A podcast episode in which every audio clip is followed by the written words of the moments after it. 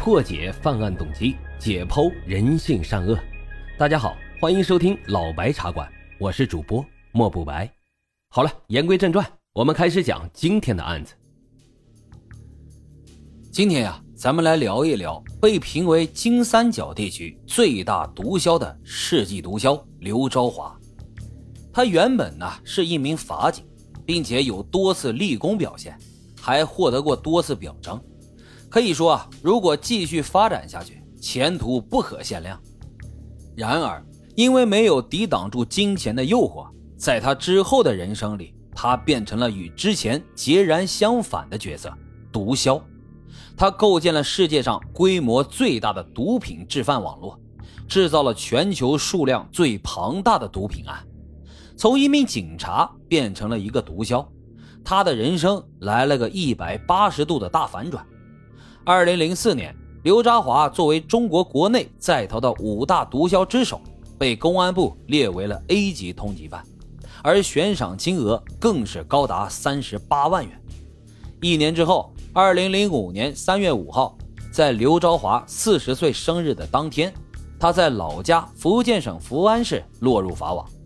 这距离他第一次进入警方视野已经过去了整整九年，在这九年的时间里。他制造出了惊人的三十一吨毒品，而毒品纯度更是高达百分之九十九，这都以吨来计算了，足见刘昭华在毒品界是多么的猖狂。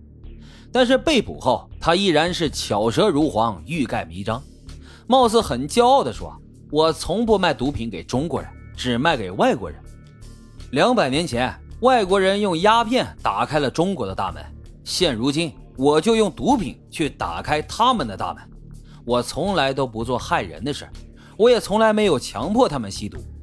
一个毒贩居然说出了“我不害人”这句话，而是将他所有的过错都推给了那些吸毒的人，却闭口不提有多少暴利落入了自己的口袋，有多少家庭因为他的毒品而彻底的被摧毁。那这刘昭华是如何从一个人人都羡慕的公务人员？走上了制毒贩毒的这条不归之路的呢？又是如何在鱼龙混杂的金三角地区坐稳了最大毒枭的位置？最后又是如何被抓捕的？接下来，老白就带着大伙儿好好的聊一聊这个世纪毒枭刘昭华的故事。刘昭华，一九六五年三月五日出生于福建省福安市。他小时候非常聪明，学习成绩呢一直都是名列前茅。曾经还在省级的中学化学竞赛中获得过二等奖的好成绩，不过由于家庭条件实在是太差，加上父亲又是过早的离开人世，所以为了生计，刘昭华不得不在高二的那一年就选择放弃了学业。因为在八十年代初的时候，当兵是大部分农村孩子选择的出路，但是由于那个时候信息等各方面还都不完善，刘昭华便钻了个空子。他谎报了年龄，应征入伍了。之后，他便成为了武警福州边防支队的一名士兵。在部队里，刘昭华的表现非常积极，各项技能也非常熟练。两年后，他获得了去福州武警指挥学校学习的机会。毕业后，他顺利的提了干，成为了排长。就这样，刘昭华成了当年老家那批士兵当中唯一一个被提干的士兵。然而好景不长，到了一九八八年，刘昭华在担任正排职干事的时候，因贪污公款一百四十五点一五元而受到了部队行政机构的处分和团内严重警告处分。有了这个污点，刘昭华的部队生涯可以说就提前结束了。但是啊，当所有人都在为他感到可惜的时候，却殊不知这是刘昭华精心策划的一个局。因为按照当时的政策，刘昭华需要服役十五年之后才能复员转业，而他却早已经厌倦了军队的生活，所以他在做账的时候故意暴露了自己贪污的事实。同时，他也知道这很小的数额并不会受到严重的处罚。就这样，刘昭华顺利地离开了部队，回来后转业成为了福安市人民法院的一名法警。在他担任法警期间，还曾立下了三等功，被评为法院的先进工作者。但是就是这么一个干什么都能得到优秀的人，从那之后却误入了歧途。